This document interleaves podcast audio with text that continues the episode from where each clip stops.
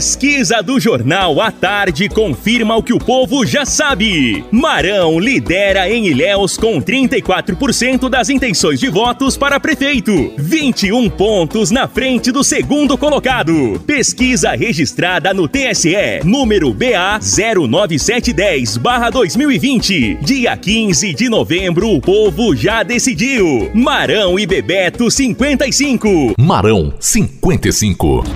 No ar. Programa Marão 55.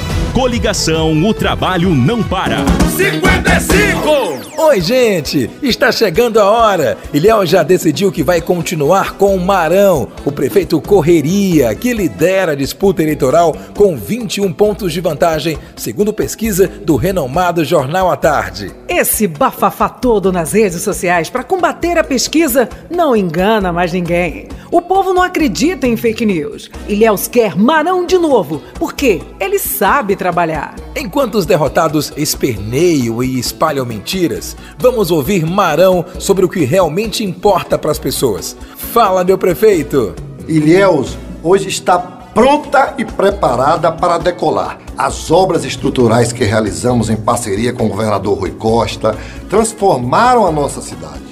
Vamos continuar as obras no centro, na zona sul, atendendo o que não foi possível fazer nessa primeira gestão e avançar também lá na zona norte, nos altos, nos distritos, nas vilas e povoados. Vamos ampliar o programa de revitalização do centro com a melhoria da segurança, iluminação, mobilidade e acessibilidade das calçadas, recuperação de áreas degradadas e melhoria na qualidade ambiental.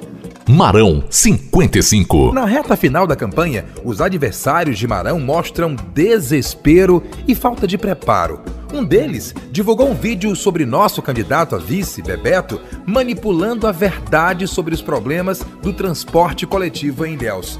Vamos ouvir o que Bebeto diz sobre isso.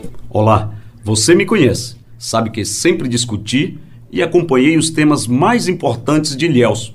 Numa entrevista concedida em 2019, analisei vários temas, entre eles o transporte coletivo. O candidato Valderico II, sem propostas para a cidade e tentando desesperadamente aumentar sua audiência, publicou um vídeo em que manipula minha fala para tentar encobrir a verdadeira história sobre as mazelas do transporte coletivo em Ilhéus. Na verdade, quando eu falo sobre cessão onerosa do transporte, refiro-me à concessão feita no governo Jabes, beneficiando as empresas do pai dele, Valderico I, que controlava o sistema de transporte na cidade. Mas mentira tem pernas curtas. E é fácil para qualquer um entender que minha fala sobre a relação incestuosa não se refere a Marão, mas sim às práticas da época envolvendo os negócios da família de Valderico II. Na verdade, Bebeto e Marão, juntos, vão resolver os problemas do transporte coletivo de Ilhéus e é disso que ele tem medo. Vamos rever essa concessão,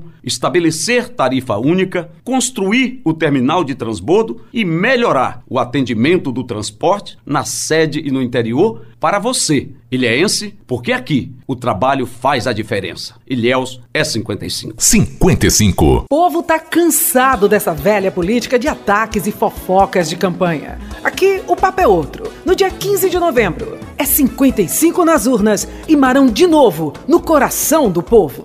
55!